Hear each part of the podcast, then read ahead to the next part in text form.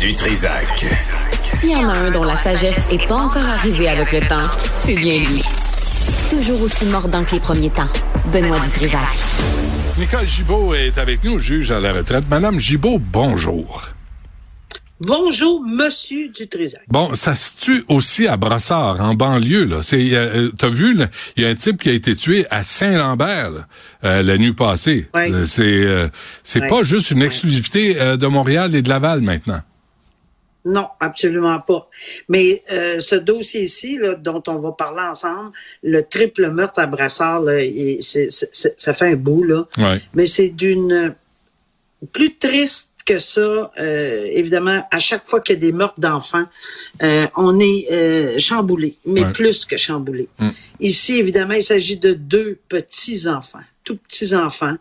et il est accusé, le père, d'avoir tué ses deux enfants, donc meurtre au premier degré pour ses deux enfants, et il aurait tué sa femme, je dis bien il aurait tué sa femme également, mais meurtre au deuxième degré, on verra éventuellement comment ça va se dérouler, mais c'est le dossier dans lequel la mère de, de, de la, la dame en question, soit la grand-mère, est allée devant tous les médias. Moi, je l'ai, je l'ai vu, je lui ai parlé. Elle est, elle est allée partout. Pour, elle, pleurait avec raison pour la lenteur du système judiciaire. On va mettre la table.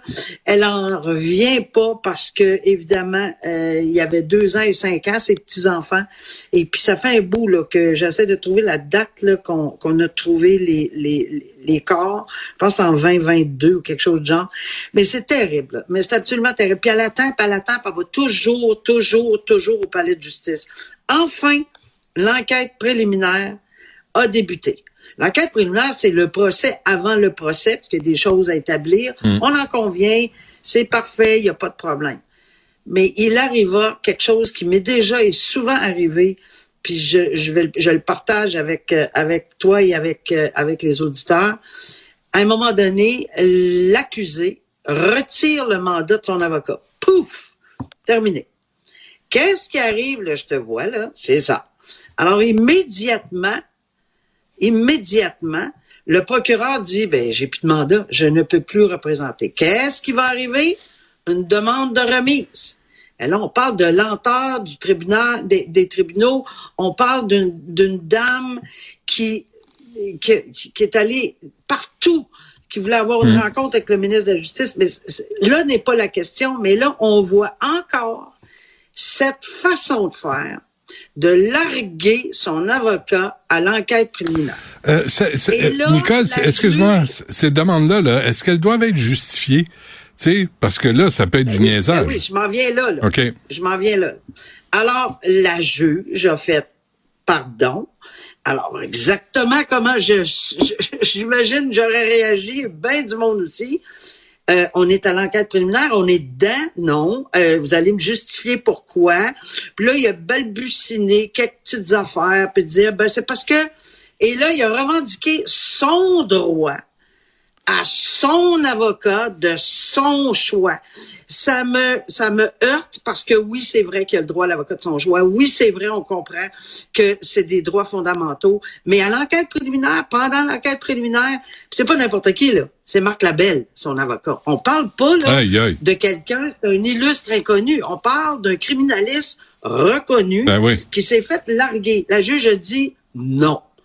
C'est non. Mais qu'est-ce qu'on fait comme juge quand on est pris devant une situation pareille? Parce qu'on a toujours la cour d'appel, puis les, puis tout ça, puis on veut pas étirer, puis on veut pas non plus que ces gens-là, fassent ça à tout, en tout temps, là.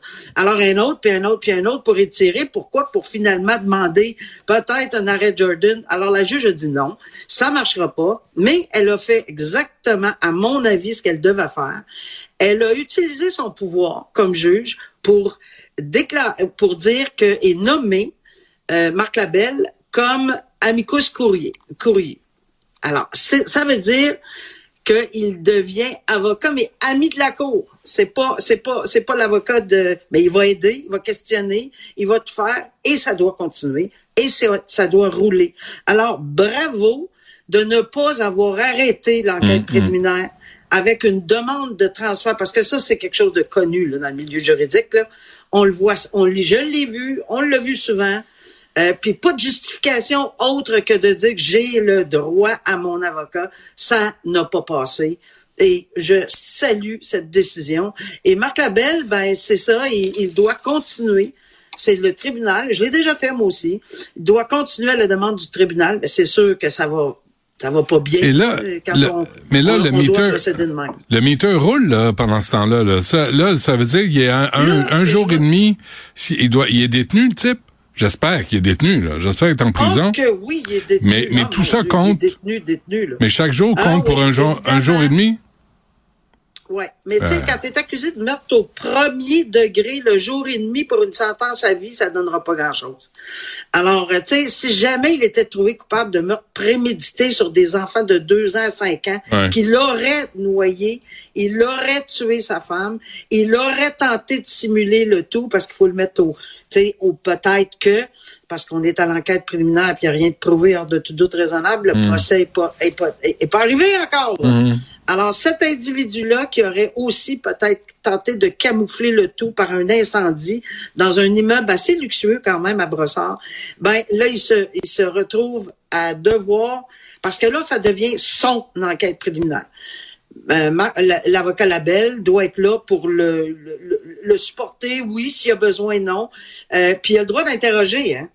C'est ça qui arrive. C'est pas Marc Labelle, c'est plus l'avocat, c'est que lui. Mais là, il y a des précautions. On s'en reparlera. J'ai hâte de voir comment ça va continuer parce que il y a des gens qui peuvent pas. Euh, ça va être difficile d'interroger certaines personnes, mais il a le droit de l'interroger. OK. Je dis rien. Là. Oui, je le sais. Hmm. J'ai vu. Alors, on est, on est content. Il faut, on peut être Oui, bravo à la juge. C'est ça, bravo. Non, mais c'est bon de le dire aussi. Euh, policier fraudeur qui se, fait, qui se fait prendre dix ans plus tard. Ben oui, lui, un autre euh, policier, un autre accusé, parce que oui, policier, mais ex-policier, qui lui, euh, il avait été trouvé coupable de fraude il y a dix ans passés et condamné, pour faire une histoire courte, là, il a été condamné il y a dix ans passés. Il a utilisé les moyens légaux. Il est allé en appel, ça va. Euh, il était, mais pendant les procédures, qu'est-ce qu'il faisait? C'est parce qu'il aurait fait une dépression. Puis ça, ça arrive chez les policiers. Il aurait eu un, euh, évidemment des problèmes de santé euh, et on aurait dit qu'il ne peut plus travailler. Or, on s'est aperçu qu'il avait une agence de voyage qu'il, qui était même presque le patron, en fait, de cette agence de voyage avec sa conjointe, puis qui était toujours à l'extérieur, puis il était au Mexique, puis il était partout, puis tu sais, mais il recevait son salaire, plein salaire. Euh, ou presque, ah, j'imagine. Euh, je sais pas comment ça s'applique, la Sûreté du Québec. Mais là, fort de ces renseignements, ils ont poursuivi, ils ont eu gain de cause.